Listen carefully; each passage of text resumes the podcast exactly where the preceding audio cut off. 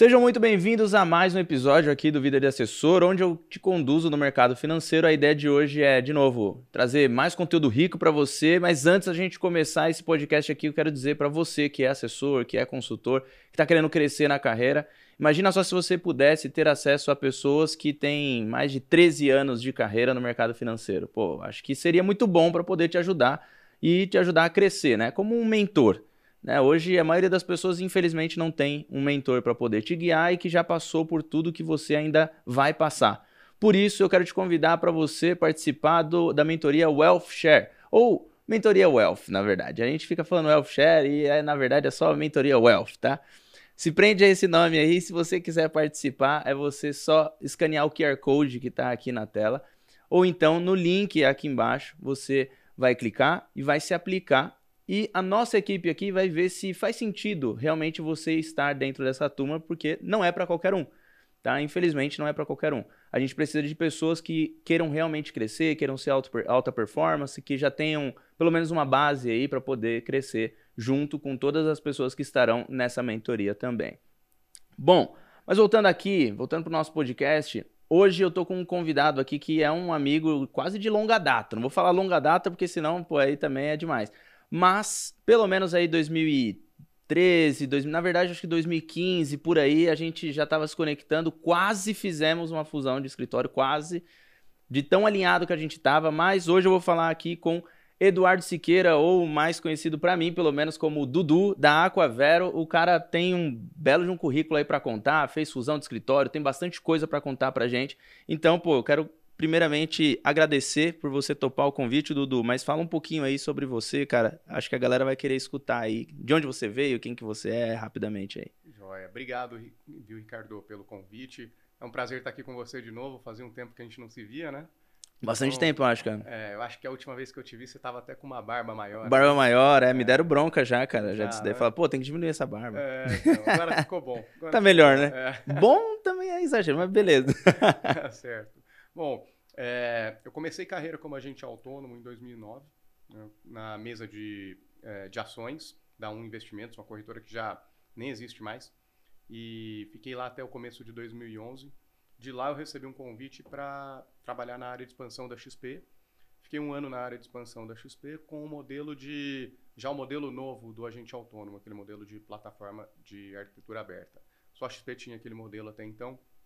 E com os anos que a bolsa não andou, as corretoras começaram a ter dificuldade, exceto a XP que estava oferecendo outros produtos. Então, essa história que era o shopping conhece. financeiro e tal. Exatamente. A um, a época que você pegou, era a chamava um já ou era o Muarama? Não, era a E1 que depois virou um investimento. Ah, tá, né? beleza. A antiga o Moarama, essa mesmo. Verdade, verdade. E, e aí eu fundei a Aqua em 2012. Ali, inclusive, foi quando a gente acabou se conhecendo. Primeiro naquele coworking da Rua dos Pinheiros. Né? Na PGI. Eu tava lá ontem, cara. Você tava Passei, lá? Fui lá ontem, fui lá na, eu, num restaurante que tem ali, chama Vino. Bem legal, cara, inclusive. É bem na rua mesmo ali, da, da Fradique Coutinho, né? É da Fradique que você tá falando, né? É. Aí tem um prédio, ontem até tirei, tá nos meus stories ainda, eu acho. Aí eu marquei o Thiago, falei, lembra? Aí veio uma galera antiga, assim, pô, eu lembro, eu lembro, eu lembro, eu lembro. É, é, bem bacana. Tava naquela época lá também. E fiquei um ano ali só, né? E eu lembro até que eu conversava bastante com você, com o Thiago, tava todo mundo ali tentando captar cliente, né? Sim. Aquele era o, o nosso foco Era principal. cold call, era uma loucura. É, Tinha era muita coisa, tudo, era né? de tudo. E em 2013 eu saí de lá e montei meu primeiro escritório, que foi uma salinha comercial ali de 35 metros, na Teodoro Sampaio. Fiquei ali dois anos, até então praticamente sozinho, aí foi entrando um, outro e, e assim foi crescendo o negócio. Aí a gente foi para um escritório na Rua Augusta, que inclusive é perto da, do Era perto da MN. de vocês, né? Era. É, fiquei mais um ano lá com o time da Aqua. Aí a gente mudou para Padre João Manuel, que é onde a gente ficou ali por volta de sete anos. É, lá a gente pegou meio andar, depois um andar, depois dois. E agora a gente veio para Faria Lima desde julho desse ano. E Ah, faz então a pouco tá tempo. instalado lá. Oi? Faz pouco tempo, ó. Sim, faz pouco tempo. Foi quase junto com vocês, né? Vocês mudaram É. também faz pouco É, tempo. aqui pra foi cá, né? maio. Maio, acho que foi isso. Ah, ah. E, mas antes disso, a gente teve, né, no final de 2020, a gente teve uma fusão com a Vero, principalmente pela figura do Eduardo Aquino e Daniel Bonaldi, que são caras extraordinários, tanto como assessores como executivos mesmo, que a gente já estava profissionalizando a empresa. Né? Acho que o grande desafio de toda essa trajetória, lógico, o início ali para gerar credibilidade e conseguir montar uma carteira que seja sustentável, mas depois disso, quando o escritório cresce, é profissionalizar e transformar em empresa, né? Sim. Aí foi o grande desafio, porque não dá para fazer isso de uma hora para outra, tem um choque cultural gigante, tem gente que se incomoda e acaba saindo, e a gente naquela briga de sempre tentando trazer gente para dentro, tentando crescer o escritório, quando perde um assessor, é um negócio que machuca, né? Então tinha muito esse cuidado de fazer uma mudança sem incomodar as pessoas o que é uma missão praticamente impossível. Né? Sim. Então a gente tem que saber para onde a gente vai caminhar e as pessoas que estiverem alinhadas vão crescer conosco, as pessoas que não estiverem alinhadas em, algum momento vão acabar saindo. Né? E mas foi super doloroso esse processo de transformar em empresa, né? E quando a gente fez a fusão com a Vero, ali a gente se viu pronto para novos desafios mesmo, a ponto de virar uma corretora. A gente já tinha feito o orçamento do ano, a gente viu que a gente ia bater lucro real, e que a gente estava precisando mudar a regra do jogo ali, que a gente chegou no nosso limite. E aí surgiu a oportunidade da gente é, é, montar uma corretora. A gente podia montar com a XP, montar com o BTG, porém com a XP tinha vários entraves ali, coisas que é, a gente foi é que não fazia sentido no decorrer das negociações. E aí em, abril de 2021, pela primeira vez, eu fui na, no, na concorrência, né? é, pisei no BTG, saí de lá já falando é aqui que a gente tem que estar, tá, porque aqui o pessoal está super alinhado com o que a gente está tá buscando aí para os próximos 10, 20, 30 anos, né? Uhum. E foi esse o objetivo, foi esse o, o, a ideia que eu trouxe ali para o time, e aí o resto virou história, né? No meio de 2000, no meio de maio de 2021, a gente anunciou o nosso novo sócio estratégico para a fundação da corretora, e hoje a gente está nesse pé. Então a gente tá, teve que começar tudo do zero, né, praticamente ali com equipe e clientes. É, e há um pouco mais de um ano a gente já está aí com, com o BTG. Eu um pouco menos, né? Porque eu fiquei seis meses ainda cumprindo no compete ali que tinha em contrato. Mas a Aquavero virou é, uma sócia do BTG em maio de 2021. A gente ainda não fundou a nossa corretora, porém ela já está em andamento. Uhum. Uh, já está com todo o processo burocrático ali junto ao Banco Central. Tem todas, é, tem várias etapas que precisam ser cumpridas. A gente está nessas etapas. É, no BTG eu acho que tem, tem poucos né, que viraram corretora até agora, né? É, são três ou quatro escritórios que estão opcionados para virar corretora em cada uma das, dos, dos grandes players que a gente tem BTG, né? Pô, legal. Esse, esse assunto de virar corretora, né, é basicamente pelo lucro real, né? A maioria foi por, tomado por essa decisão. Óbvio que tem outros pontos uhum. ali que favorecem também. Mas, Dudu, cara, como é que é? Acho que uma grande dúvida que as pessoas me perguntam no, no Insta, no YouTube também, o pessoal fica me perguntando, pô, Rick, como é que é a corretora virou, o escritório virou corretora, como é que ficam as pessoas, todo mundo vira CLT, não vira? Meio que eu já dei essas respostas, né? Mas é um a um ali. Uhum. Pô, eu queria ouvir de você, já que vocês estão fazendo esse processo, como é que fica o processo da, da, do escritório? Não sei se pode abrir isso ou como é que fica. Não, isso é, inclusive eu tenho que abrir porque é uma dúvida frequente que surge com, com as pessoas. Uhum. Sim, existe a possibilidade de virar CLT. Quando a pessoa vira CLT, ela vai ter um salário registrado ali na carteira assinada, mais um bônus sobre a produção dela, né? É, pessoal de back-office, por exemplo, fatalmente vai virar, vai virar CLT. Assessores, a gente vai ter as duas alternativas. Né? Se o assessor virar CLT, ele vai passar a ser uma espécie de B2C. Uhum. Né? E se ele continuar como agente autônomo, ele passa a ser um B2B. Como um assessor do BTG ou da, até do Santander ali, parecido mais ou menos com isso assim. É, é exatamente isso. Legal. Então vai ter essas, esses dois caminhos. Filiais, é, tem os dois caminhos também. A gente pode ter filiais próprias ou filiais B2B, né? que daí não vai ser uma filial vai ser um escritório independente, assim como a Aquavero sempre foi. Mas aí cria um outro nome. Cria um outro nome. Vai ficar igual corretora mesmo. É, tipo, vamos exemplificar. Tem lá a Aquavero ali agora virou virando corretora. E aí tem vários assessores que estão embaixo ali que eram agentes autônomos, que recebiam pela. É, na verdade, se credenciavam através da Ancora e tal. É Esses daqui, como que ficam eles? Se eles não quiserem virar CLT, por exemplo, eles falam, não, quero continuar com o Ancor. Ele fica plugado como na, na eles Aquavero? constituem um escritório de agentes autônomos, eles se juntam em grupos, a uhum. gente já tem até os grupos ali, tem gente que vai querer ir para esse caminho, tem gente que prefere outro. As pessoas que tiverem esse caminho se juntam em grupos e montam a própria empresa. Já tem até o acordo societário opcionado ali com eles, né? Uhum. Já combinaram o, como que vai ser o partnership deles. Que legal. Então está sendo muito legal para ensinar essas pessoas toda essa trajetória de 10 anos que a Aquavero teve é, e que esses caras vão começar a ter agora.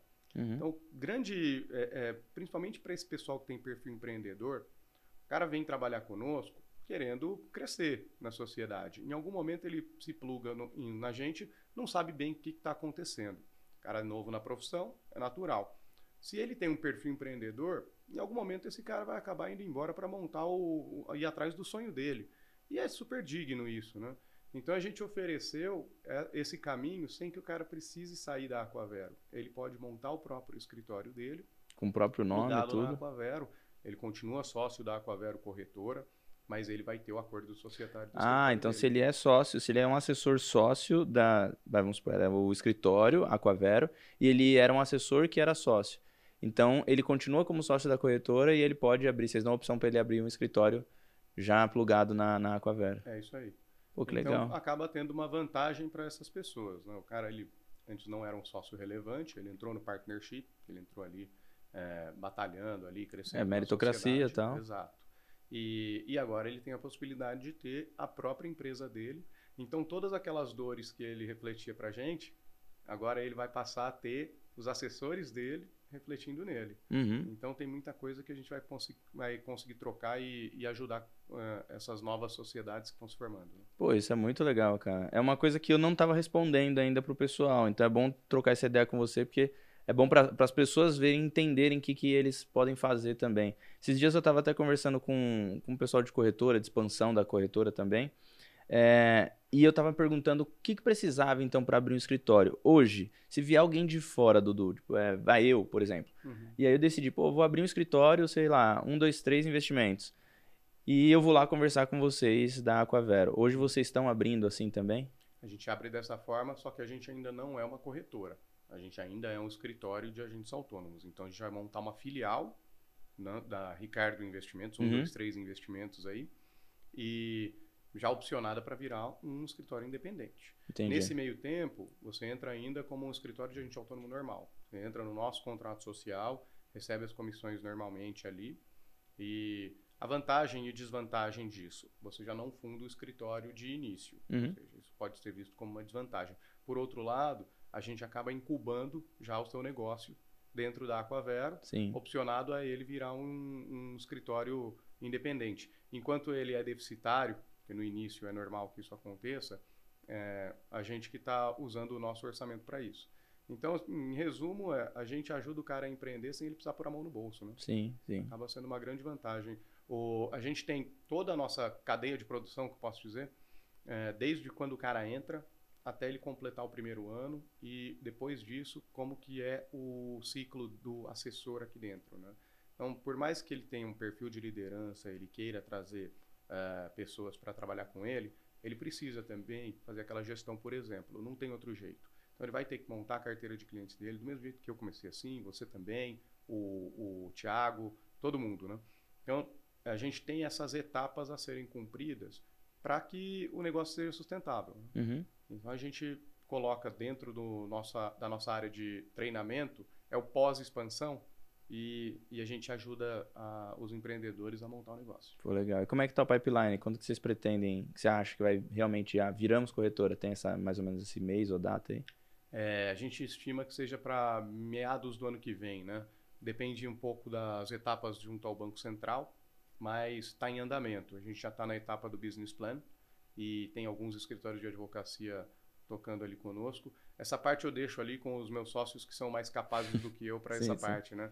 Então, é, parte de planejamento financeiro, de business plan, de como que vai ser a, a estrutura, isso eu deixo com, com o pessoal mais capaz e eu cuido mais da expansão e treinamento. Pô, legal.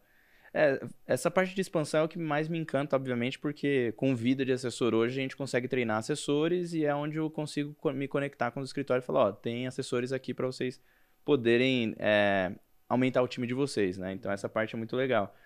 Mas a, falando da parte ainda de expansão, já que você falou de possivelmente, né, quando virar, realmente vocês pretendem abrir escritórios também.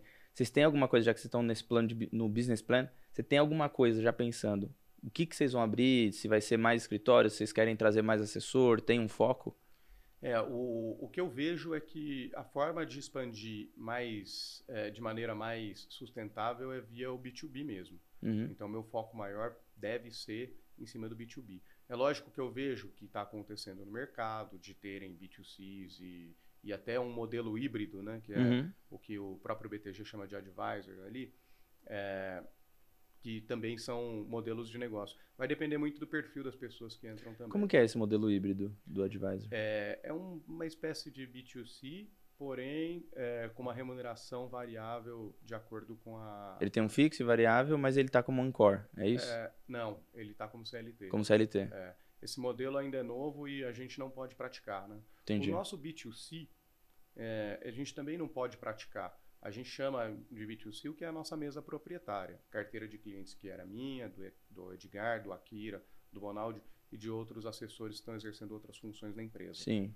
Então a gente tem ali uma. A maior mesa hoje é a do B2C, porque é uma mesa de. É um repasse menor, tal, porque foi uma carteira que é doada, né, onde você É, passou para É um assessores. né? modelo de remuneração diferente, mas Sim. sim, é um repasse um pouquinho menor, porém, é, o cliente, ele- o assessor, ele não tem aquela dificuldade de formar a carteira, né? Uhum. Então, naturalmente, ele tem aí um, um, um repasse um pouquinho menor. Mas, para aquele cara que é um bom farmer, mas ele não Bom. é um bom banker, não é um bom hunter, Uhum. pode ser vantajoso. Então a gente consegue surfar a pista toda aí, né? Desde aquele cara que tem um perfil um pouco mais corporativista, aquele que é mais empreendedor, aquele que é farmer, aquele que é hunter, Uhum. e, e aí a gente direciona para as áreas que eh, forem mais a cara deles, né? Sim. O importante é ele ter perfil para ser assessor. Eu vejo muita gente ainda entrando no mercado sem ter perfil. E é por isso que tem um turnover tão alto de assessores, né? Uhum. Os dados da Ancor mostram, no ano passado tiveram 30% de turnover, ou seja, dos 20 mil assessores de investimento, 6 mil saíram do mercado. Por Loucura, que né? cresceu? Cresceu porque entrou 70% né, de, de crescimento ali. Então, é, acabou o saldo sendo positivo. Mas o churn está muito alto ainda, né? É. Então, o que está acontecendo para saírem tantas pessoas desse mercado? E normalmente é do primeiro ano. Primeiro ano é o que mata o assessor. Ele chega achando que vai ganhar os 20 mil por mês ali, né? Que às vezes aparece em propaganda. Sim. E não é bem assim. né? Ele pode até receber uma remuneração transitória ali, uma ajuda de custo, mas ele vai ser remunerado sobre a própria carteira. A regra número um do assessor de investimentos, qual que é? É ter uma remuneração variável. Sim. Se o cara não entende isso de largada, ele já está mal alinhado e a chance dele não ter sucesso é, é altíssima. É altíssimo. É, eu, não- eu nem sabia desse churn de 30%, cara. Realmente é um número muito alto, cara. Muito alto. Mas é justamente por conta das propagandas, é o que você falou, né? É, eu já vi aí uns caras treinando assessor também, consultor, enfim. E aí, na, logo na, na, na primeira parte ali, o cara já falando, tipo, 20 mil no primeiro ano, ou, sei lá, 30 mil no primeiro ano, que era muito fácil. Assiste, sei lá, quatro vídeos e você já vai estar pronto para ganhar. Cara, peraí.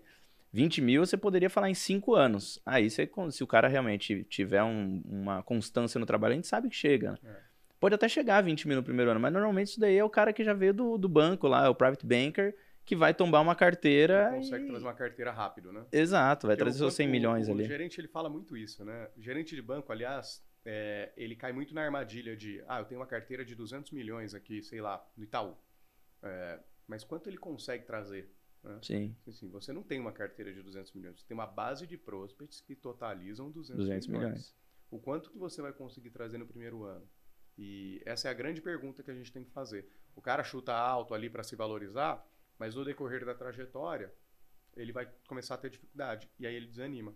sim. Eu já vi muito assessor que muito gerente de banco que virou assessor e que não deu certo. Já vi assessores que não eram de banco, que nunca foram do mercado, Engenheiro, que deram médico. super certo. Aliás, a maioria dos founders de escritórios não vieram de mercado. né? É lógico que é, a maioria dos founders, dos grandes founders de escritório, é, não- o pessoal de mercado não se movimentava para virar agente autônomo. Né? Sim. Meu caso, por exemplo, eu tentei trazer gerentes de banco lá em 2012. Eu tive fracasso em 100% das tentativas. Né? Aliás, só depois de 2018, ali, quando o Itaú comprou uma parte da XP, o BTG entrou no mercado, que esse mundo de agentes autônomos passou a ser uma opção. Até então, era uma é, era a escória da sociedade, né? Era. O cara que virava agente autônomo era por falta de opção e não por. Era tipo um corretor.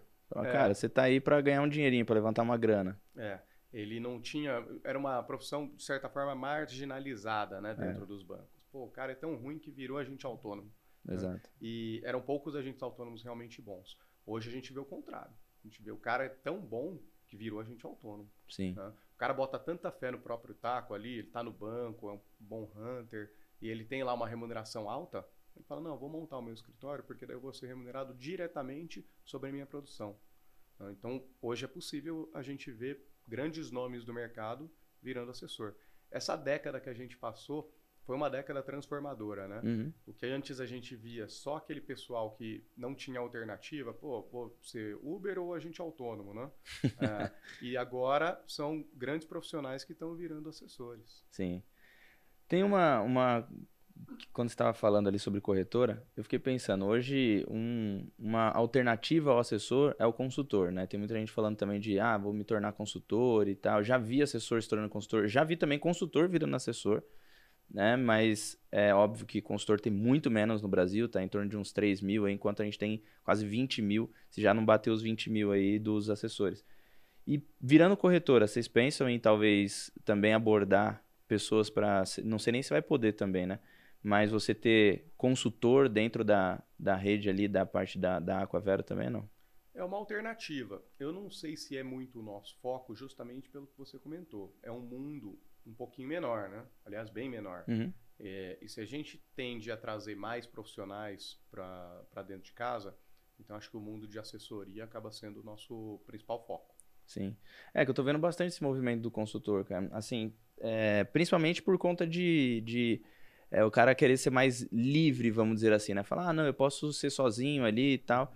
Mas eu também vejo que as, as corretoras estão fazendo um movimento assim meio que por trás, né? De deixar, ah, pluga aí, vai plugando aí.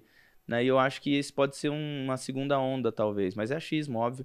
Uma segunda onda de uns assessores, né? Porque ele acaba conseguindo fazer o que o assessor sempre quis, né? Que é se plugar várias corretoras de uma vez só. É, ele tem o Fee-Based, que é um pouquinho diferente. Aliás, no BTG hoje tem o Fee-Based ou, ou ainda não? Ainda não. Ainda não. É, já é algo que já foi endereçado internamente, mas ainda não. O fee-based que a gente trabalha é via nossa gestora. Aí o cliente assina uma, um contrato de gestão de recursos. Ah, vocês estão com uma gestora lá na Aquavera A também. gente incorporou uma gestora chamada Blue Griffin, que agora se tornou a Vin Asset, né? e são profissionais que super seniors de mercado, então é, foi uma grande vantagem ali que a gente viu também. Ao invés de começar do zero uma gestora e aprender o que a gente nunca fez, Uhum. a gente já trouxe pessoas que são super capacitadas é, para nos ajudar com isso. Né? Muito bom. E o que, que você está vendo de mercado? A gente estava conversando aqui em off, aí você começou a falar alguns números, eu acho que é legal você falar. E o que, que você está imaginando do mercado de assessoria aí para frente, até de crescimento e tudo mais? É, o, o- a minha crença é que nos próximos anos, aí, 10 anos, final dessa década, que seja, é, o número de assessores de investimento vai dobrar, vai, vai aumentar em 10 vezes. Uhum. Hoje não são 20 mil agentes autônomos que tem no mercado. Né? Então, a minha, é, é, é, o que eu acredito é que a gente vai chegar em 200 mil assessores nos próximos 10, 15 anos aí que Sim. seja. Não sei quando, mas eu sei que é um número que faz sentido. Se a gente olhar o market share que a gente tem aqui dos assessores, Uhum. que não chega em 10%, e se a gente olhar, fizer um comparativo com os Estados Unidos, que até agora está acontecendo igualzinho, é, a gente chega nesse número de 200 mil assessores, sim. É, então, a gente tem aí 180 mil assessores que Pra vão se tornar assessores ainda no futuro. E é por isso que a gente montou um programa tão forte de formação de assessores. Isso a gente está coincidindo bastante, né? Eu Sim. acredito que a visão de vocês seja bem parecida também. É, bem parecida. É, a gente olha para tanto. Pra, aí tem, acho que é- são várias profissões aqui, né? Que é a do assessor, do consultor, é, a do planejador, né? Eles meio que vão se complementando ali, né? Mas a do assessor hoje eu acho que é a mais, é a que mais vai crescer mesmo. Um, porque ah, lá atrás a XP fomentou muito isso. Aí agora vem o BTG também como um, um grande player, né? São os dois maiores players aqui também fomentando isso. Eu acho que é natural também acontecer esse movimento. A única preocupação que todo mundo levanta é, é em relação a clientes. Né? Quando a gente pensa assim, não sei o que, que você pensou em relação a isso. Você fala, pô, 10 vezes, mas em relação a clientes, não sei se vocês já fizeram algum levantamento, algum estudo ou crescimento, ou chegaram a fazer alguma coisa desse tipo não? Sim. É, a gente pega os números das próprias corretoras. Né? O market share das corretoras ainda é muito baixo e também tem potencial de crescer 10 vezes. Então, hoje a gente tem muitos assessores concentrados ali com os clientes, então tem dos 20 mil assessores, eu diria que tem aí uns 2 a 3 mil assessores que são considerados bem-sucedidos. Uhum. Né? Então ainda tem um pareto muito, muito concentrado aí. E eu acredito que esses, esse número ainda vai é, o próprio mercado vai crescer, né? mas que número de clientes bancarizados ainda é muito alto. E, e eu não sei se vocês já repararam isso, eu já constatei, eu tenho uma certeza absoluta. O cliente assessorado, ele é muito fiel ao assessor. A gente só perde o cliente quando a gente faz alguma bobagem, quando a gente conflita interesses com o cliente, que daí envolve muito mais a parte ética do que a parte regulatória, e ou quando o, algum parente do cliente vira assessor, né? Sim. Pô, meu, meu sobrinho virou assessor, eu vou transferir minha conta para ajudar ele. São os três casos comuns de turnover de assessor. Nunca é porque ele está insatisfeito né, com o serviço ou porque o banco conseguiu oferecer um serviço melhor e ele voltou para a assessoria do banco. Isso eu nunca vi acontecer. Então, e como é que está a, a, formação, então, já que você pensa nesse ponto de que é muito focado no assessor, o cliente consegue ficar ali né, e se torna leal, e aí, pensando até em amigos, né? Formação de novas pessoas para justamente pegar os amigos do, desse assessor novo que você está formando. Você tinha falado aqui até em off também de o que, que você está esperando de formação de assessores, né? De vocês formarem também, começarem a crescer mais, porque não faz sentido olhar para esses 20 que não são 20, né? Como você falou, já teve um churn muito alto aí. Mas o que, que vocês estão esperando de crescimento de assessor para vocês dentro da Aquevero ali? É, a gente tinha como meta para o ano que vem crescer 100 assessores a mais. Então hoje a gente tem ali 220 assessores. Uhum. É, Ou seja, terminar 2023 crescer, com 320. É. Porém, com o programa de formação, a gente deve dobrar esse número de, de, é, de novos entrantes. Uhum. Né? A gente vai ter uma curadoria muito forte no perfil das pessoas que entram para evitar que entrem pessoas que não estão, não têm essa aptidão para ser assessor. O principal ponto é ter um perfil comercial, o cara ser aguerrido, resiliente. Né? Ele não tem restrição de idade. É, aliás, o, o, pessoal do 30 a mais ali que eu chamo, é, às vezes até tem mais aderência para o perfil do que um recém-formado, por exemplo. Né? Porém, todo mundo ali não tem experiência. Então, é, vai sair todo mundo de, em condições iguais mas a gente espera crescer pelo menos 200 assessores no ano que vem. E aí a gente dobra o número de assessores que a gente tem em relação a esse ano. Mas como que vocês pretendem fazer isso? Tem a formação, mas conta um pouco mais. Como que é essa formação? O que vocês pretendem é, fazer? A gente iniciou o projeto piloto no mês passado. É, foram 10 assessores recém-contratados. Né? Eles não, que eles têm em comum? Nunca trabalharam com isso. Foram aprovados num processo seletivo que a gente foi bem criterioso e chegamos em 10 nomes, os 10 passaram na Ancor. A gente estava achando que ia ter alguma quebra por isso, mas todo mundo conseguiu passar na prova. Ou seja, já mostra que está todo mundo comprometido e empenhado. Né? É, a gente vai desenvolver esses 10 assessores aqui em São Paulo uhum. para que eles é, tenham sucesso na carreira. A gente dá uma ajuda de custo ali, vai ter um, um tratamento um pouquinho diferente. Os dois melhores, ou seja, 20%, vão se tornar sócios do escritório já no, no final do programa. Esse programa leva um ano. E já no começo do ano que vem, a gente vai expandir para o Brasil todo.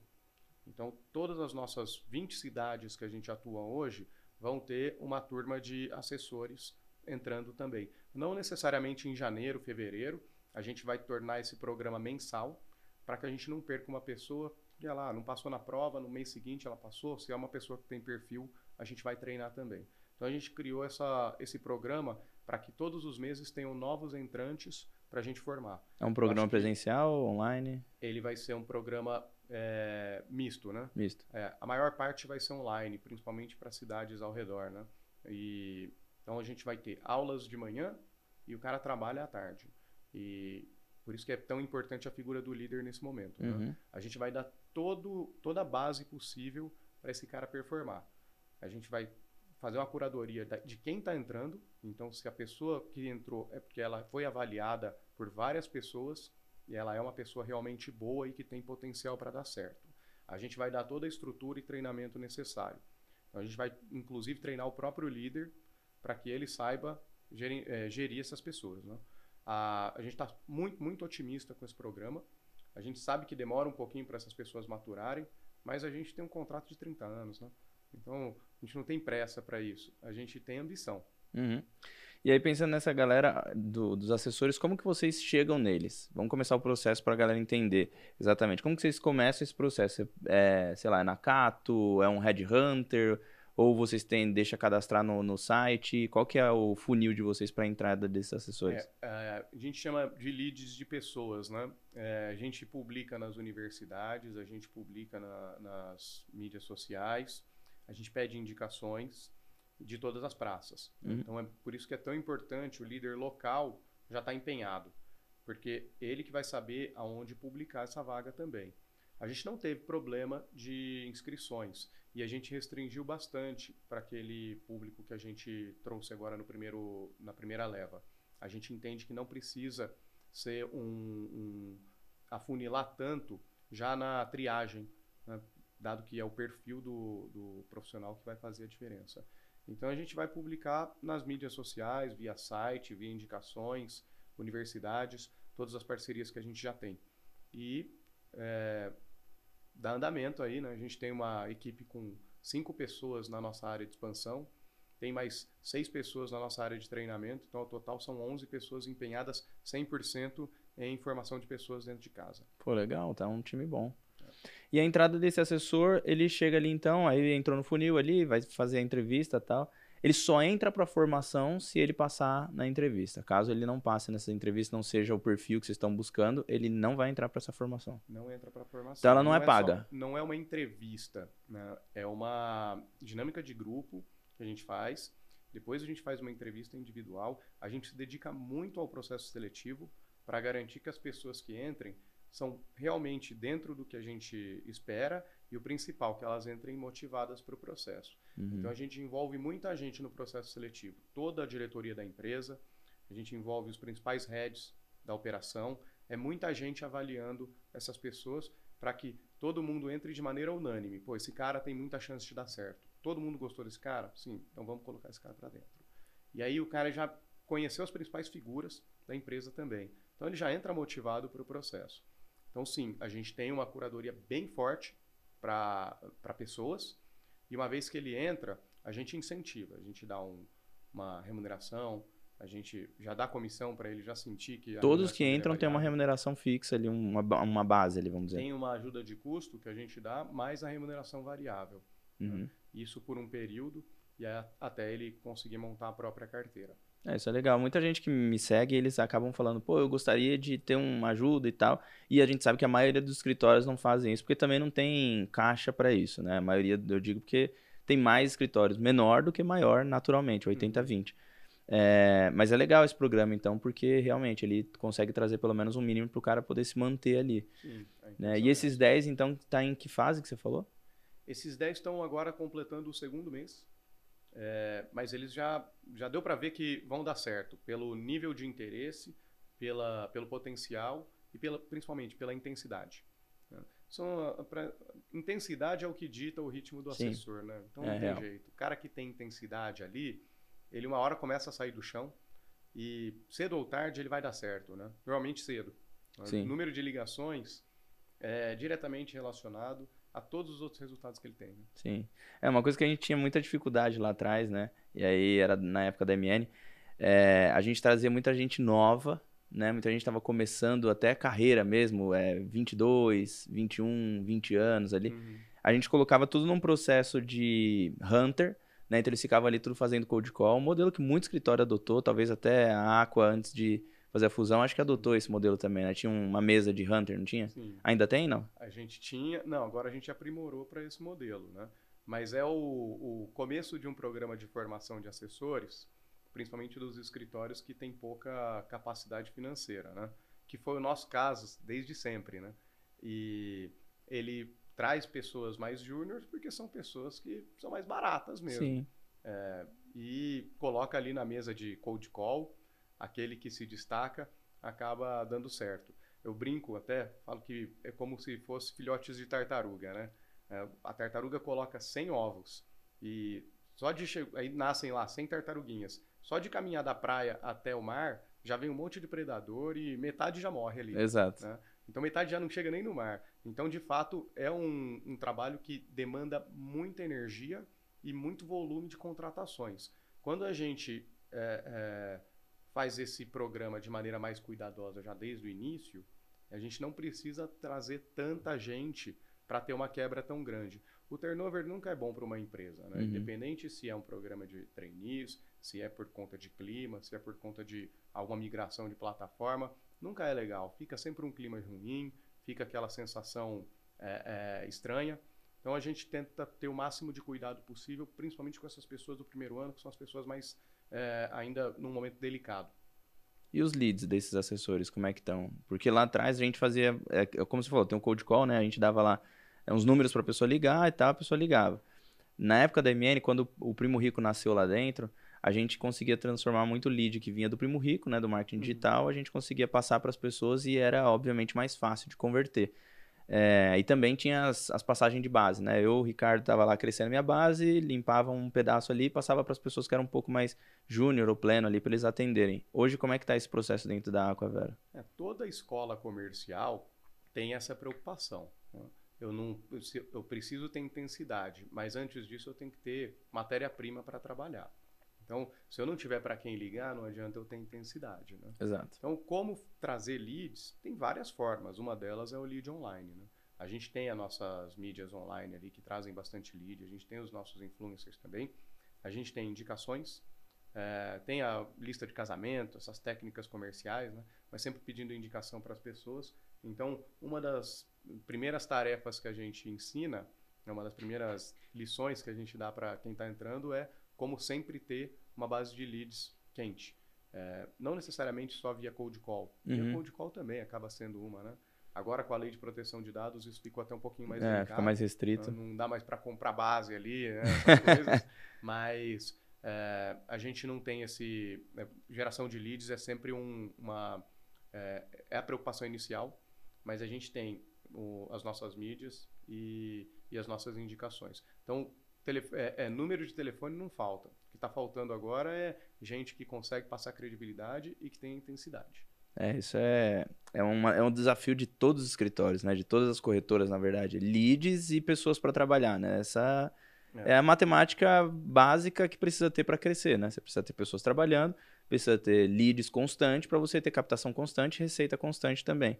Né? Até baseado naquele livro Receita Previsível do Aaron Ross, né? É uhum. basicamente isso, né? Você tem bastante lead. Se você não estiver medindo quantos leads você gera, naturalmente você não vai conseguir medir o quanto de captação você vai ter. A gente se baseou bastante nesse livro, inclusive, para montar a nossa equipe comercial.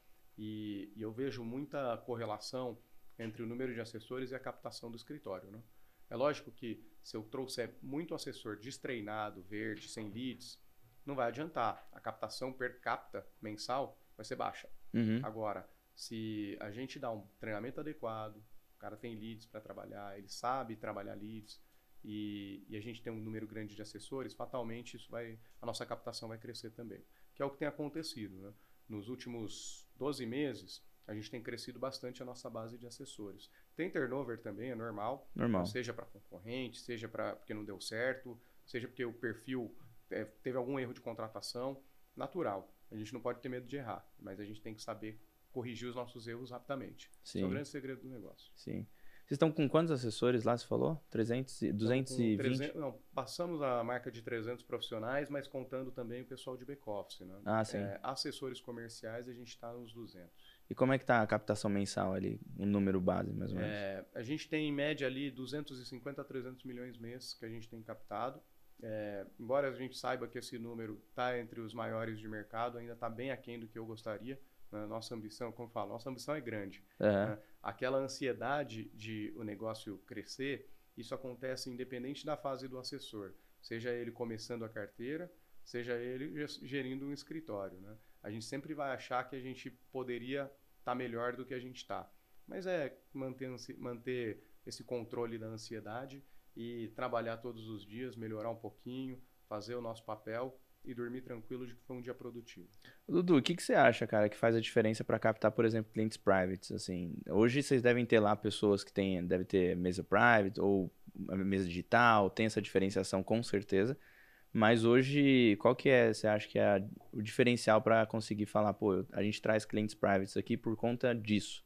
Qual que você acha que é o diferencial lá? Cara, quebrei muito a cabeça sobre isso. E a resposta é muito mais simples do que eu esperava, né? Assim, depois de tanta reflexão, é a capacidade do assessor. Né? Não tem diferença de plataforma. O, o cliente, ele tá, tem acesso aos mesmos produtos, seja eu um assessor júnior ou um assessor sênior. Uhum. Então, o que, que muda?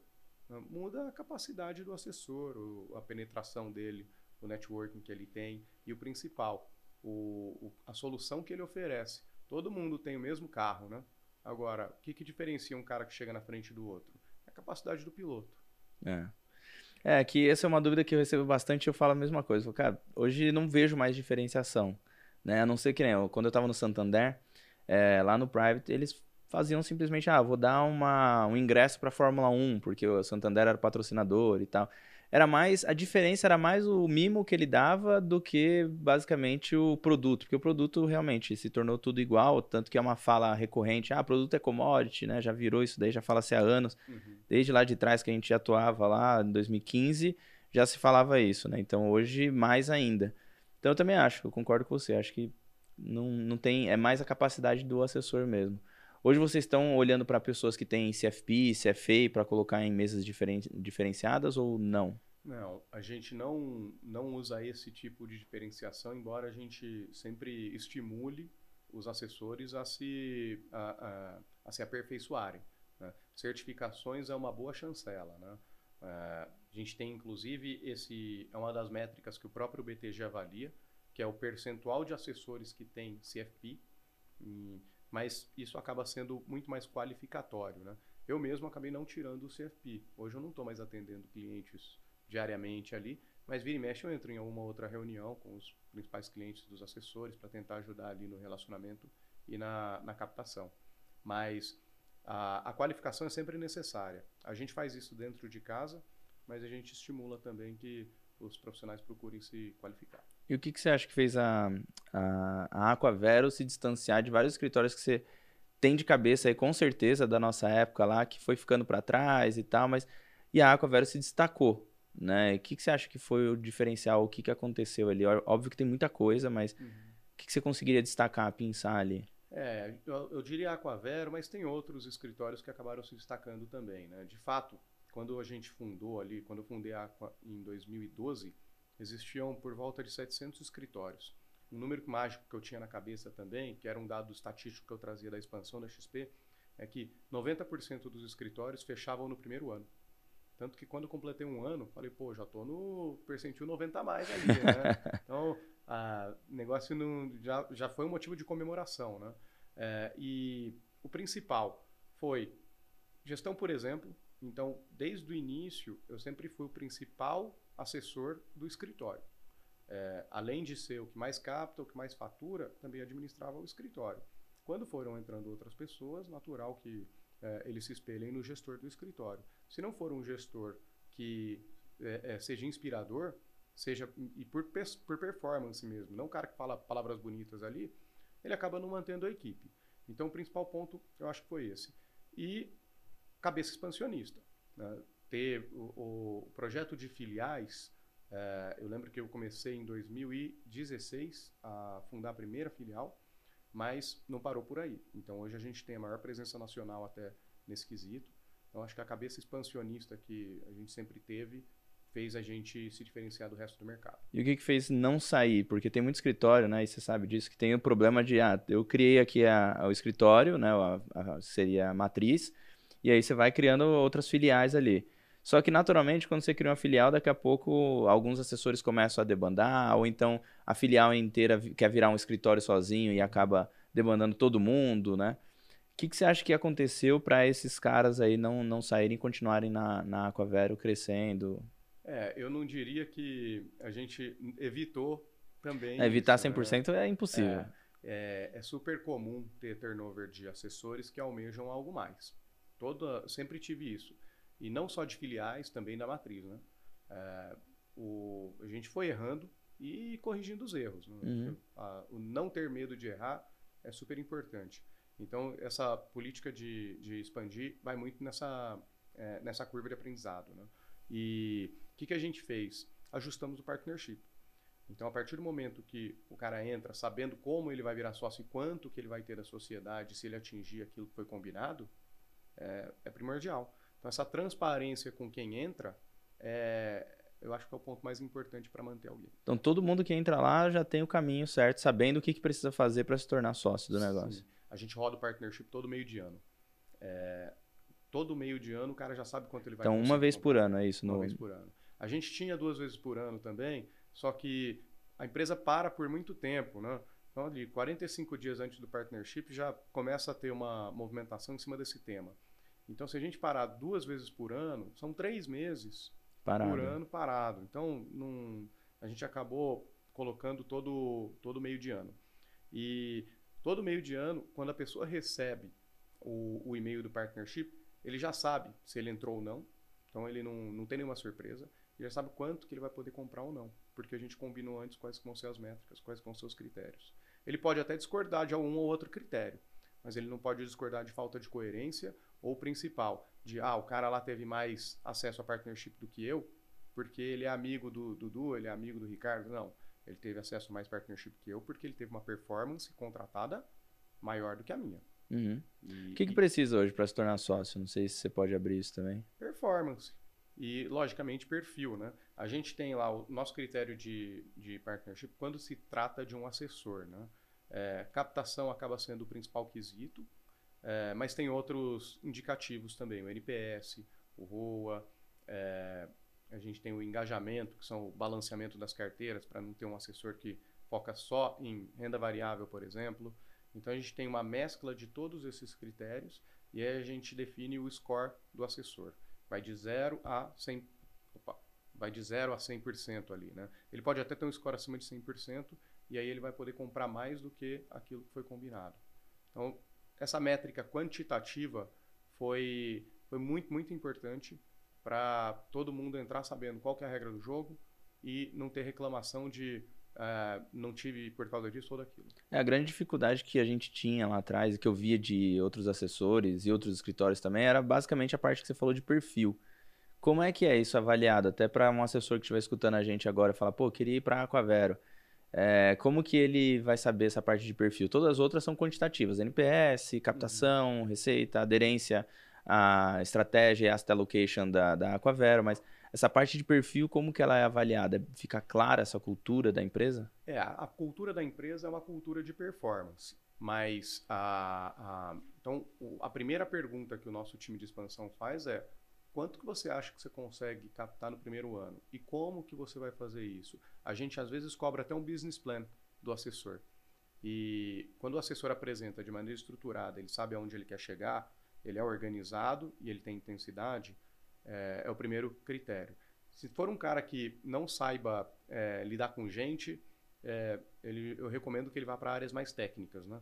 A área comercial é aquele cara que está no jantar lá da, da família ou que está no, no almoço de domingo e ele está o tempo inteiro antenado em quem pode ser meu cliente, anota indicações, aí ele já anota e lembra de ligar no momento adequado. Quando eu recebia indicação de cliente, eu já ligava na hora.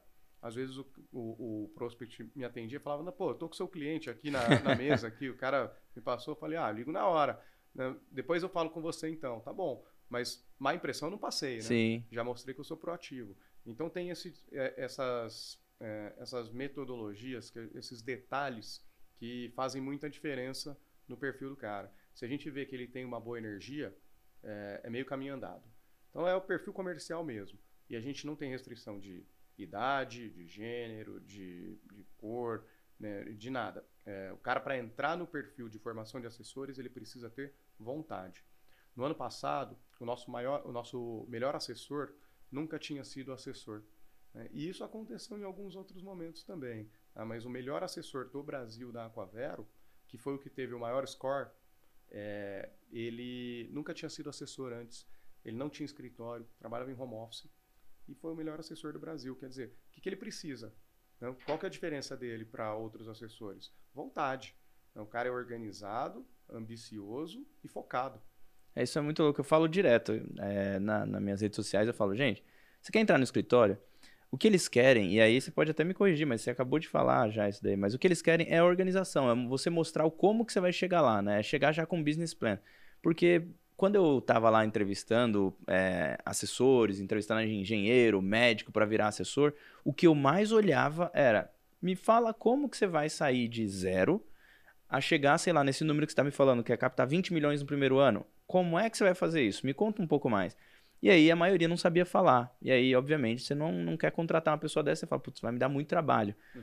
E o que eu sempre falo é, você quer chegar num Dudu lá, por exemplo, e explicar para ele como que você vai fazer? Cara, mostra exatamente quantos leads você quer pegar por mês em cada linha de aquisição. Ó, de indicação, eu vou começar a pegar, depois que eu tiver 10 clientes, eu vou pegar uma indicação por mês, sei lá. É, de networking, eu vou pegar 10 contatos por mês, porque eu vou sair, vou fazer não sei o que lá, e vai te contando exatamente como que ele vai crescer, se vai ser via cold call, redes sociais. E naturalmente você vai conseguir medir se aquilo é um projeto muito louco, né? Se é uma loucura, um, uma pessoa que está num devaneio ali num momento, ou se realmente aquilo faz sentido porque você tem experiência para dizer isso. Se chega alguém hoje, então, já com um business plan ali, já montado, sei lá, numa planilha, é, quem que ele pretende abordar, durante quanto tempo, a quanto que ele vai captar durante, nesse, durante esse primeiro ano, segundo ano. Isso é o que você acha que seria já um bom caminho andado para uma pessoa. Se o cara chegar dessa forma, ele entra em qualquer escritório. É, e aí ele vai decidir, ele vai ter aquele problema bom, que é decidir em qual escritório ele vai se encaixar melhor. Né? É, na Aquavero, com certeza, ele teria espaço. A gente pode, ele pode até não dar certo, mas uma chance ele vai ter. É, o primeiro passo já está dado, né? É. é. um belo primeiro passo. Eu, eu falo isso para a galera, mas a galera acha que, não, preciso, sei lá, ter Ancor, TCFP, TCFE. Eu falo, cara, esquece isso. A certificação, ela, ela é uma coisa que vai dar só a primeira, talvez o primeiro é, chamativo ali no, no currículo. Aí a pessoa vai, ah, o cara estudou aqui, né? Tem Ancor, tem CFP, ah, legal. Chama ele aí para conversar, né? É. Eu acho que é mais ou menos o, a certificação, para mim, ela é o que tem que estar tá ali, talvez, no currículo para chamar a atenção mas não necessariamente é o que vai fazer a pessoa entrar, né? É. E, e, a gente veta a entrada de bastante gente quando vem, principalmente quando vem assessores de outras corretoras. É aquele cara que já tem uma carteirinha ali. Pô, mas em quanto tempo você construiu isso? Ah, não, sou assessor há 10 anos. Pô, 10, em 10 anos construiu uma carteira de, sei lá, 70 milhões? Não é uma performance boa. É, estranho. Agora, o cara que montou uma carteira de 50 em um ano, esse cara é muito melhor. Pô, é esse aqui que eu prefiro. Sim. Né? Então, não necessariamente o tamanho da carteira faz essa diferença. E outra pergunta é: essa carteira que você atende, seja no banco, seja em algum outro escritório, ela foi prospectada por você? Ou não? Essa carteira foi o que foi tombado para mim ali, tudo. Pô, você não vai conseguir fazer essa migração. Você não tem essa proximidade com os clientes porque não foi você que desbancarizou esses clientes. Sim. Né? Então, a retenção por parte da instituição de origem vai ser alta. Então, a gente tem dosar bastante isso, porque acontece muito é, e é natural, né? Todo mundo quer receber lá uma luva, quer ganhar um dinheiro, é, quer pegar algum atalho. E o cara tá com uma carteira e ele vê um assessor entrando lá, sendo super bem remunerado, né? uma aposta super alta que foi feita num cara ali. Ele fala, pô, e eu que tô aqui desde o início, tô batalhando aqui, ajudando a construir. O que que eu tô sendo, é, é, como eu tô sendo reconhecido? Isso é um ponto super importante também. Mas o, o a gente procura é, fazer uma análise bem fria e bem profunda de cada pessoa que entra, para a gente não ter os dois trabalhos, que é o de contratação e depois da recompra do profissional. Né? É, isso é muito. Nossa, é, é, bem doloroso fazer isso daí, na verdade. Né? Esse negócio do turnover é, do, é do, mais doloroso a saída do que você ficar entrevistando o cara, porque para sair é aquela chatice. Aí tem gente que vai reclamar, tem gente que vai querer processar. E é o mais caro, né? É o mais caro. Falo, é, é, assessor é caro, assessor bom é caro. Agora, o assessor mais caro é aquele que não dá certo, porque é o que eu vou investir, ele não vai me dar retorno e ainda vai me dar dor de cabeça na hora de sair do escritório. Né? Qual que é o modelo de trabalho lá hoje, Dudu? Tem, é, tem escritório que é home office, tem escritório que é totalmente presencial, tem escritório que é híbrido é, se tem meta, tem uns que tem meta de captação, tem outros que não tem, deixa solto. Uhum. É, tem líder de equipe, não tem? Conta um pouco mais. Hein? Ah, é, a gente, normalmente ele é híbrido. Né? A gente tem muitos treinamentos que são presenciais, então o cara que está no início de carreira, ele é muito importante que ele compareça bastante ao escritório. A gente não cobra presença, não pede para bater cartão nem nada disso, mas a gente tem que ter um combinado com ele. Uhum. Né? E é sempre o um combinado, tá, Ricardo? Então, assim, ó, vou esperar que você venha segunda, quarta e sexta no escritório, porque você vai ter um treinamento na parte da manhã, à tarde você vai trabalhar normalmente, você vai ter ali o treinamento também com o seu líder. O cara pode chegar como líder? Pode, mas ele já tem que ter alguma experiência, ele já tem que começar já com. É, já tem que ter a sua carteira. A gente não, não traz um líder como um emprego de patrão. Isso não existe. Tá? É, ele vem e ele se prova, e aí ele vira líder de equipe. Então, o, a gente combina muito com o assessor. Meta de captação não é bem meta né, que a uhum. gente coloca, mas é uma troca. Ó, quanto você quer ganhar e o que, que você dá em troca do quanto eu estou te pagando. Né? Então a gente combina isso desde o início. E aí eu metrifico se ele é um profissional júnior, pleno, sênior, master, que acaba sendo o líder, ou se ele é um assessor com perfil private. Assessor que vai captar mais de 5 milhões por mês ali, a gente considera já que é um perfil private. É, ele fala, ah, eu quero ganhar 20 mil por mês porque eu ouvi na propaganda lá e eu não quero ter meta de captação, não tenho compromisso de vir aqui é, e eu não tenho nada para oferecer para vocês ali de firme. Bom, esse cara está vetado.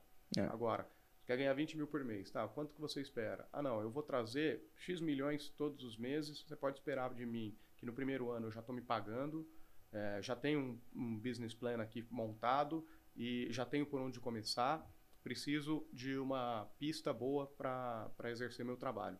Eu preciso de uma equipe de apoio, é, preciso de treinamento no início ali, porque eu não conheço bem como navegar na plataforma, discurso comercial para os clientes, qual vai ser, é, vou precisar de uma área de pessoa jurídica é, parruda ali para ajudar a atender meus clientes, ou isso a gente pode oferecer. Legal. É, qual que é o custo do teu projeto? É esse. Então, quando o cara vai virar assessor, ele precisa entender que ele não é funcionário de ninguém, né? mas ele vai ter uma troca sim. Se ele é um profissional que está vendendo ali o projeto de empreendedorismo dele, então é, que faça valer. Né? E não foi diferente. Quando a gente mostrou o nosso business plan para o BTG, o BTG falou: eu tenho interesse em comprar esse projeto. Né? Agora, se eu chegar para o BTG e falar: não, não quero que você espere nada de mim, provavelmente ele não compraria. É, não faz sentido. Então é isso. E o, hoje, uma, um, desafio que a gente tem, né? A gente, eu digo, é, como mercado, né? Quando eu vejo que tem assessor que está trabalhando muito bem, ele ganha, pode ganhar muito dinheiro. A gente já sabe disso, fato.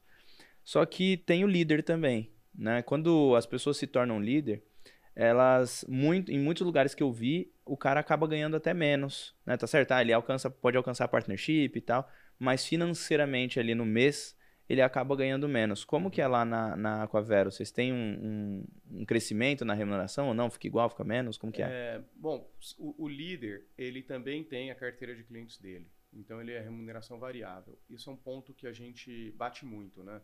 E é um, uma discussão que a gente pode levar anos aí para frente. É, eu sempre tive a escola ali na, nas consultorias que o líder não deveria ter carteira, que ele deveria focar exclusivamente na equipe. Agora, pô, não foi assim que eu comecei. Não foi assim que o Akira, o Bonaldi, o Edgar começando. Né? Não é assim que eu vi a coisa funcionar. Então, por que, que a gente vai mudar aquilo que estava dando certo? Então, o ponto que eu sempre discordei foi do líder ter uma remuneração fixa. E esse ponto que você comentou é super importante. É, às vezes o líder é um cara que tem uma carteira grande lá. Eu já vi esse líder que tinha uma carteira de 150 milhões, estava ganhando lá os seus 40, 50 mil por mês. Aí vem o escritório e fala, ó, oh, vou te pagar 15 mil por mês para você ser líder, e aí você vai ter acesso ao partnership, né? Porque você agora é líder, então você tem um cargo gerencial. E aí o cara topa. Um ano depois, a carteira dele já está espalhada ali por todo mundo, o cara, o assessor já já fidelizou, esse líder é mandado embora porque teve uma mudança de, de, uh, de estratégia do escritório. Pô, o cara ele perdeu o maior ativo dele, Exato. a carteira de clientes dele, apostou no escritório e acabou não dando certo. Então gera uma insegurança muito grande também para quando o escritório oferece um cargo de liderança para o assessor. Lógico, se o cara vai assumir a área de produtos, cara vai assumir a área de fundos imobiliários. É, vai ter que deixar a base. Aí é outra história. Né? Agora, se ele tem como papel treinar assessores, ele tem que ter a carteira de clientes dele. Até porque, se a gente olhar a curva de maturação de um assessor, Ele passa muito tempo na rua, trabalha bastante com muitos clientes. Depois de algum tempo, quando o assessor já tem uma carteira de clientes relevante, ele vai atender os principais clientes dele. Né? O, o meu maior exemplo de líder é o Paulo Barreto, que é o nosso diretor responsável pelo programa de formação de assessores. Esse cara é, na minha opinião, um dos melhores assessores do Brasil. Ele tem a carteira de clientes dele, ele não trabalha mais do que um período por semana no atendimento da carteira. Ele fala com os clientes ali, o WhatsApp, tudo, legal, tem o assistente dele que ajuda na, no atendimento, e o restante do tempo ele se dedica ao time. Quer dizer, se eu oferecer para ele um salário, provavelmente ele não vai querer. Ele fala, não, eu gosto de atender clientes, eu sou bom nisso e o principal, eu quero estar antenado às campanhas de produtos, a, aos ao que está sendo oferecido para os clientes, as mudanças de cenário para eu poder explicar para os meus clientes e até inspirar o meu time e, e ensinar o meu time, né? Uhum. Então esse é o perfil de liderança que a gente espera. É, tem dado certo. E quando o cara vai montar a própria operação dele, é, ele tem que ser o principal assessor dele, pelo menos até o escritório bater lá os seus 2, 3 bi, né? Sim. Até lá, é, se ele deixa de atender clientes, é uma força comercial muito grande que a gente perde. Porque se o cara é o principal assessor ou um dos principais assessores da equipe e a gente tira ele dessa função, o time perde uma força comercial muito relevante. Quando a gente fala de um time, a gente está falando de 5, 10 pessoas no máximo. Né? Então, o principal assessor, a gente não pode tirar da função. Né? Eu já vi algumas lojas aí que falam isso, né? Que a gente perde o maior vendedor, o melhor vendedor para colocar um gerente meia boca, né? Então, é, a gente tem que tomar muito cuidado para não mudar a pessoa de função naquilo que ela está desempenhando muito bem, que fez ela chegar até lá. É, isso realmente. E eu vejo que isso acontece. Até um ponto que você falou ali, que é a saída do líder, né? É, ele não tem tanto valor realmente depois que ele já não tem mais a base. Porque, sendo muito transparente, sendo muito sincero, quem tem mais valor para o escritório é quem está com o maior ativo, que é o cliente. Né? Quem atende o cliente, quem está ali na ponta da lança ali atendendo o cliente. E aí o cara acabou de se tornar líder, ele não é um diretor, ele não é um founder, por exemplo. Então ele não tem uma relevância tão grande. Qualquer coisa que mudou a estratégia da empresa, é, facilmente ele vira e fala, cara, infelizmente a gente não precisa mais de tantos líderes assim, a gente quer consolidar, enfim. Ou perdeu alguns assessores, né? Se alguns assessores decidiram sair, teve uma demandada justamente numa equipe Aí ele fala, pô, não faz sentido aqui, vamos mudar a rota. Isso acontece, eu já vi acontecer e infelizmente é uma coisa triste, né, que acontece, mas eu concordo com você, eu acho que um líder, e eu já tive essa posição também de o líder ele não tem que atender base, ele tem que dar atenção para os assessores. Quantos assessores tem em cada liderança ali? Um, um líder para quantos assessores? É, o líder ele acaba tendo entre 5 e 10 assessores. Né? A gente já viu líderes tendo uma equipe um pouquinho maior, mas aí é quando a equipe já está mais consolidada. No, não, tem esse, não dá para ter um número exato sobre isso. O que a gente tem que ter, Ricardo, é quantos assessores demandam uma atenção tão especial. Uhum. Existe um ciclo da vida do assessor dentro de todo o escritório. Quando ele é um bebê, quando ele é uma criança, um adolescente e um adulto. O bebê não tem autonomia para nada. Ele precisa de você para tudo. Então esse cara vai sentar do seu lado aqui, porque você vai literalmente cuidar dele como uma criança como um bebê, né? Uma criança, ele já tem alguma autonomia, mas ele ainda não sabe trabalhar direito. Então ele vai demorar mais algum tempo também para amadurecer. O adolescente é aquele que ainda pode fazer bobagem, né? Mas que ele já tem autonomia, ele já consegue é, ir para a rua. Esse aí já está apto a, a, desenvolver. E o adulto é esse cara que pô, já não preciso mais me dedicar a ele, inclusive ele pode me ajudar a cuidar do resto do time. Então é importante a gente metrificar qual, é, não só quantos assessores um líder cuida, mas em que estágio da vida desse cada assessor está. E aí a gente consegue dar mais pista para o líder. Se a gente trouxer 200 assessores júniores ali, ele não vai conseguir dar conta. Agora, se tiverem 200 assessores já maduros, aí o pessoal já tem mais autonomia, já sabe como trabalhar, a gente não precisa pegar tanto na mão. Muito bom, é um processo legal, cara, um processo legal mesmo. É, talvez uma, uma, coisa um pouco mais polêmica que acaba pegando no, mer no, mercado aí, os assessores reclamam muito, é a questão de contrato, né? Questão de não compete, não os nons que a gente já conhece uhum. aí, né? Como é que é lá na Aquavero? O que, que vocês é, colocam num, num, contrato, por exemplo? Que a gente sabe que, é, até fazendo uma analogia, né? O contrato, ele é aquela... É a cerca que vai segurar o gado, vamos dizer assim, né? Uhum. Colocando o gado realmente não de forma pejorativa aqui, mas é o que vai segurar. E tem muito escritório que fala: não, eu não tenho, a gente não tem nada de não compete, não solicite, a não ser que não seja um, que seja um cargo de realmente confiança, que como o seu uhum. cargo, por exemplo. Pô, aí eu acho que naturalmente vai ter um não compete caso você saia para você não ir para um outro escritório e levar toda a estratégia que você participa do boarding, Sim. né? Mas e tem escritório que não que fala não, cara, a gente não tem essas coisas aqui porque a gente acredita que a grama é o que segura o, o, o, gado ali. Mas como é que está hoje na Aquavero? Como é que vocês fazem esse processo? A gente, a gente começou bem mais permissivo, né? É, e esses escritórios que hoje são permissivos, normalmente é até passar por uma curva de aprendizado. No final, a gente tem que proteger a sociedade. Se as pessoas entram querendo ser sócias do escritório, elas querem ser sócias do escritório sólido. Uhum. Então, a gente tem todas essas cláusulas. E a opção de cumprir essa cláusula ou não compete ao escritório. Então, se a gente tem no compete, a gente tem no solicit, aliciamento de assessores, é, tem uma, uma política de compliance bem rígida. Se a gente vai exercer isso quando o assessor sai, fica uma opção da sociedade. Por isso que é tão importante o quesito transparência. Se o assessor não está satisfeito e ele quer ir embora, a gente está com a nossa porta aberta ali para o cara querer vir aqui conversar, ou é a coisa que a gente pode resolver, se não for o que a gente pode resolver, a gente vai para uma saída amigável.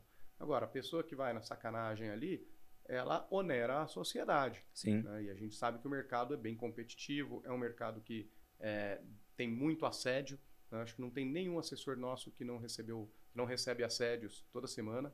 É, eu recebo ainda, cara. Né? Já, então, já tá lá como treinador de assessores, é. tal, mentor, e até hoje eu recebo de um monte de escritório lá. Então, é loucura. E a gente evita é, com essas cláusulas de proteção da sociedade, né? Então, é, é, eu acho que o bom senso é sempre importante, mas a gente tem que ter, sim, um contrato rígido, afinal de contas, eu estou investindo nessa pessoa. Sim. Estou investindo financeiramente, estou investindo em estrutura, investindo know-how. Tempo também. É, então, se a gente está é, fazendo todo esse investimento, a gente precisa, sim, proteger a sociedade para não virar um ralo de dinheiro e de, de energia, né? É, não, faz sentido. É que isso é realmente uma polêmica, porque tem, aí tem assessor que fica, pô, eu saí do escritório X e aí, pô, tive que deixar todos os meus clientes lá. Mas aí eu sempre falo, pô, você perguntou antes, né? Porque tem, tem cada escritório tem o seu modelo. Mas eu sinto que a maioria tem vergonha, o medo de perguntar, né? Vocês dão abertura? Se eu chegasse lá, por exemplo, hoje, estivesse fazendo uma entrevista, né? Tipo, passei por uhum. todo o processo, e aí eu falo, Dudu, né? não sei se seria com você necessariamente, mas exemplo, Dudu, é, me conta um pouco, como é que é o, o, o, as cláusulas de vocês aqui de não compete, de não solicite, de não aliciamento? Me conta tempo, como que funciona? Isso vocês abrem tranquilamente? A gente abre tranquilamente, eu explico exatamente isso que eu expliquei e a gente recomenda que as pessoas leiam o contrato antes de assinar. Normalmente, quando que a pessoa resolve ler contrato? No divórcio. Rescindir. né? oh, leia contrato na hora de assinar e não na hora de rescindir. Né? Então, é muito comum quando a pessoa fala, ah, eu quero sair de lá, mas eu tô amarrada lá. Pô, você se amarrou, mas é porque você assinou um contrato. Então, sim, eu sou a favor de cumprir contratos, é, porém, você tem que saber o que você está assinando. Se foi alguma cláusula que foi mudada no meio do jogo ali, aí é sacanagem da, do, do, da, da empresa, né? Agora, se foi combinado desde o início que ia ser assim, você não vai poder reclamar na hora da rescisão. E tudo aquilo que quando fala assim, não, o combinado não sai caro, é muito isso. E a gente mostra o nosso contrato, sim, para o assessor. Ele vai ter o direito, inclusive, de consultar com algum advogado dele, se ele quiser. É, vai discutir uma cláusula ou outra. No resumo, o cara ele tem que entrar alinhado já com o que a gente espera dele. Uhum. E aí, na hora de não dar certo, pode não dar certo, na minha opinião, ou na opinião do assessor. Ou nas duas, né? E nesse momento, nesse momento de rescisão, ele fica muito mais suave também. Pô, legal. Dudu, cara, é, daria pra gente ficar conversando aqui, eu perguntar mais coisas da Aquavero durante muito tempo. Vamos marcar outras vezes. Até quero visitar lá a Aquavero.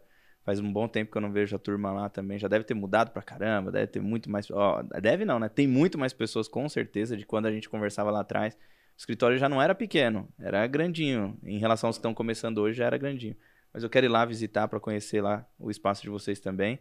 Mas te agradecer e até perguntar para você como que faz para a galera encontrar aí tanto você quanto a Aquavero, Ou se quiser se candidatar, como é que faz? Uhum. Faz aí o merchan da Aqua para a galera poder entender. Primeiro, obrigado você pelo convite. Foi um prazer conhecer aqui o escritório de vocês. E está convidado a ir lá no nossa estrutura quando você quiser. A gente pode fazer um podcast lá também. Bora. E o assessor que quiser se candidatar para ser um assessor da Aquavero, ele basta ele mandar um e-mail ali para expansão@aquavero.com.br.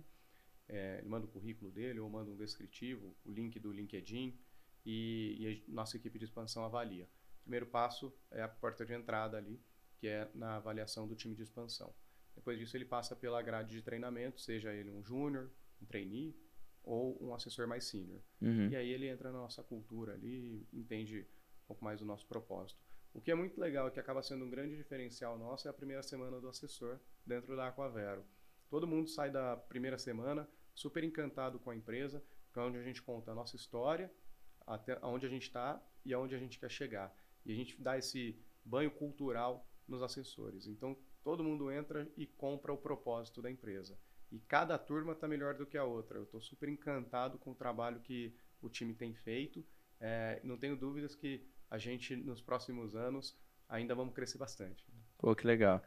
Usa, você costuma usar suas redes sociais para alguma coisa assim, para divulgar ou não?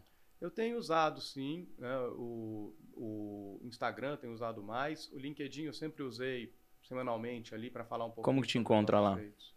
Eduardo Siqueira, uh, Aquavero, e vai aparecer ali. Eu aceito todo mundo que me adiciona. Muito e bom. a pessoa pode mandar uma mensagem por ali, pode mandar direct no, no Instagram. É O acessível. Instagram é arroba Siqueira Dudu. E a pessoa também pode me abordar por ali. Ou pode mandar um e-mail para expansão arroba aquavero. Show de bola. De novo, obrigado. Turma, obrigado por vocês que acompanharam até aqui. Se você é um assessor e está querendo crescer, assessora, e está crescendo na verdade, e quer participar de uma mentoria onde você pode crescer ainda mais, conversar com outros assessores que já estão nesse mercado também, estão crescendo, e outros mais mentores além de mim, que também participam da mentoria Wealth, onde eu vou deixar o link aqui embaixo. As redes sociais também do Dudu, a gente vai deixar aqui embaixo para você poder encontrar lá. Mas também, se você quiser ir direto, vai lá no LinkedIn, você vai encontrar lá Eduardo Siqueira, Eduardo Siqueira Aquavero, você vai encontrar, porque é fácil encontrar. Eu encontrei lá também, tava esses dias, já era conectado, né, obviamente, mas eu fui lá e encontrei de novo. Muito facilmente encontra, tá? Então, vai lá, se conecta com ele para você poder aprender mais aí sobre esse mercado também, que eles estão crescendo e, pô, estão crescendo demais. Aí é uma empresa que eu admiro também.